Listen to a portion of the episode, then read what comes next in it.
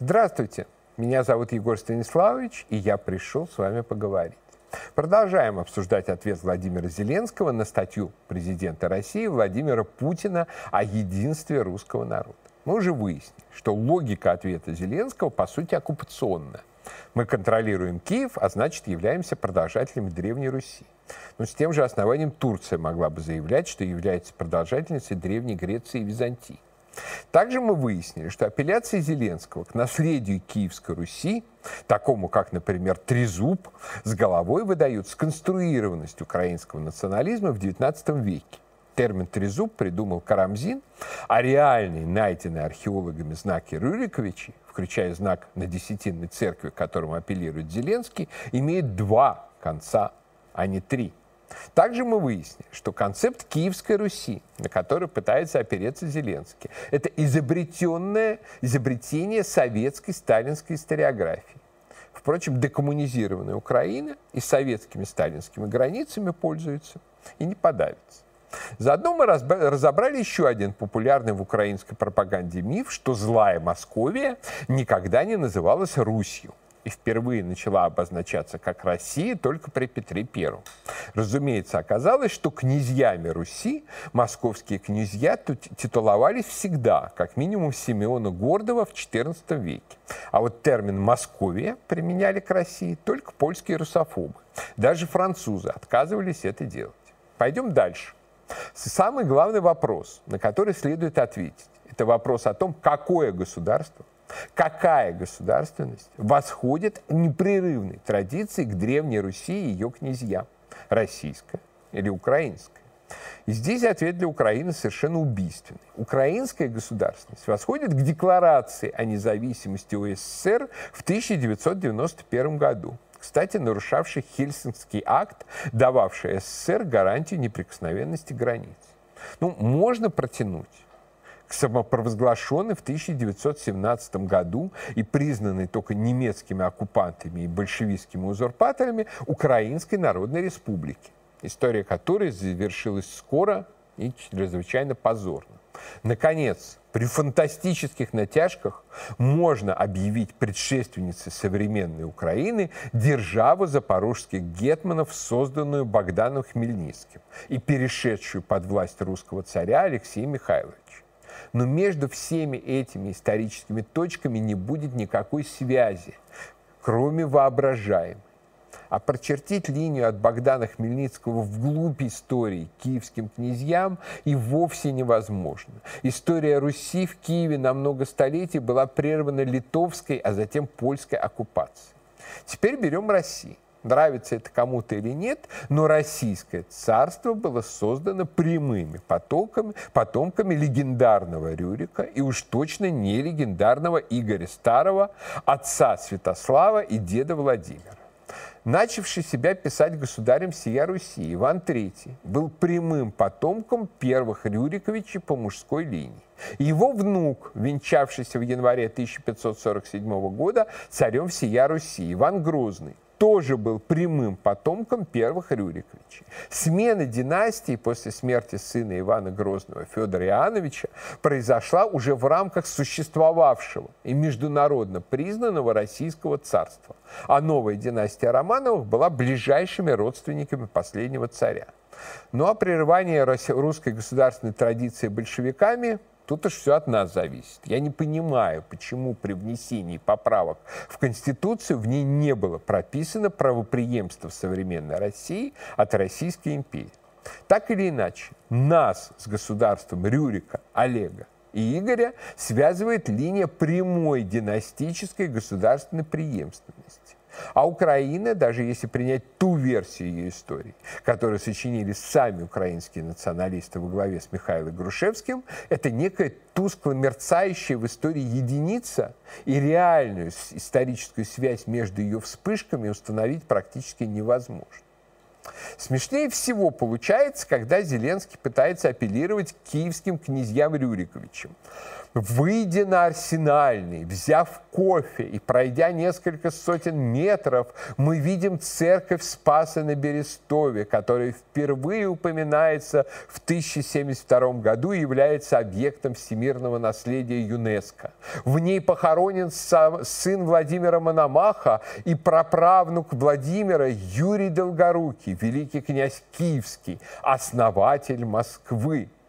Юрий Долгорукий, конечно, не основал Москву. В его правлении, в связи с его именем, она впервые упомянута в летописях.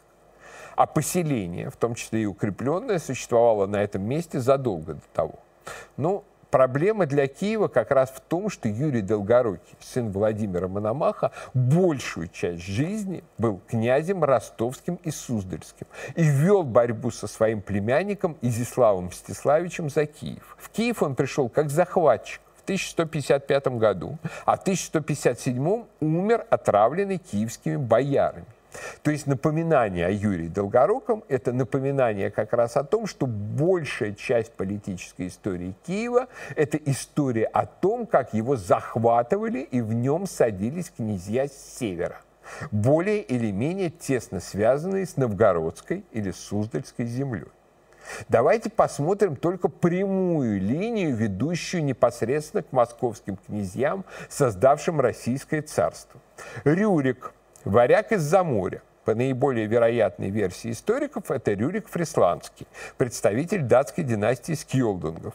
По другой версии, князь из славянского племени Абадритов. Ну уж точно не киевлянин. Всю жизнь правил на севере, в Ладоге и рядом с будущим Новгородом. Олег тот самый, что, согласно летописи, нарек Киев матерью городов русских. Пришел из Ладожско-Новгородской земли, захватил Киев силой, убив князя Аскольда. Конечно, украинская историография отчаянно отрицала этот захват, вплоть до того, что Грушевский сочинил теорию, что Олег был киевским князем и захватил Новгород.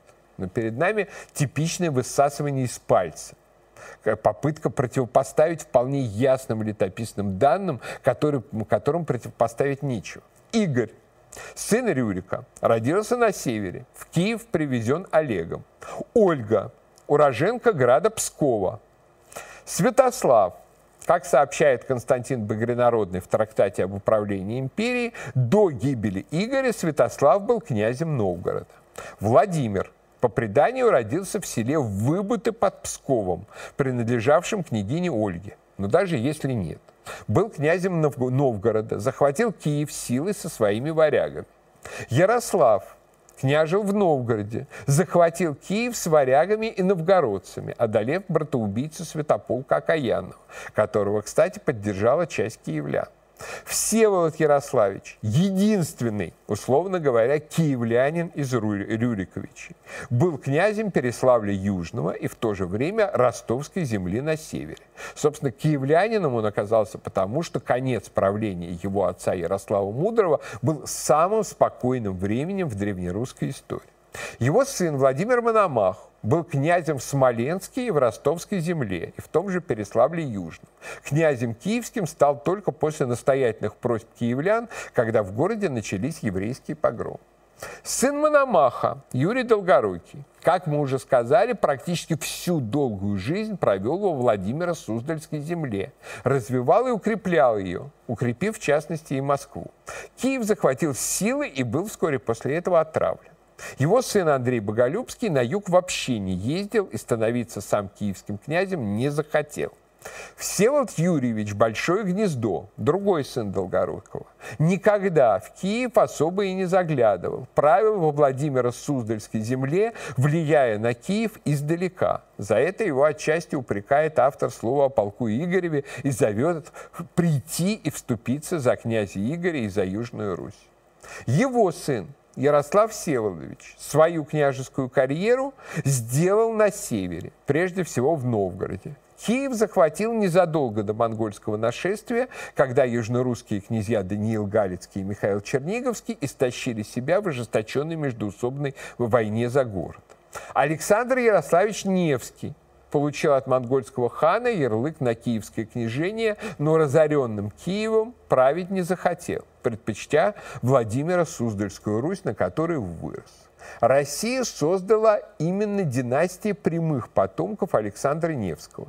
Его младший сын Даниил Московский, его сын Даниил Иван Калита, его сын Иван Красный, его сын Дмитрий Донской и далее по прямой Василий I, Василий II, Иван III, Василий III, Иван Грозный, первый помазанный уже не великим князем, а царем, и его сын святой Федор Иоаннович. Иван Грозный был, кстати, по матери из знатного южнорусского рода Глинка, Глинских, действовавшего в Киеве и Чернигове. Москва вообще была настоящим убежищем для южнорусского боярства, оказавши, а, скрывавшегося от монголов и литовцев.